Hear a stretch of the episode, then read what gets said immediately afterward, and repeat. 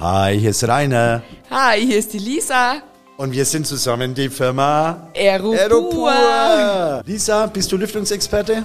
Seit genau zweieinhalb Jahren. Ich bin Lüftungsexperte seit zehn Jahren. Schön, dass ihr da seid. Cool, dass ihr euch den Podcast anhört. Wie entsteht dieser sichtbare Staub? Der klassische sichtbare Staub, wie wir den auch von zu Hause kennen, wie wir den von den Regalen oder von den, von, vom Fernseher abwischen, ist letztlich ein Endprodukt aus ja, sich ständig zusammensetzenden, zusammenwachsenden, ultrafeinen Partikeln, die wir jetzt mit dem bloßen Auge nicht mehr sehen können. In dieser allerkleinsten Form sind die Partikel in einem nahezu perfekt dauerhaften Schwebezustand.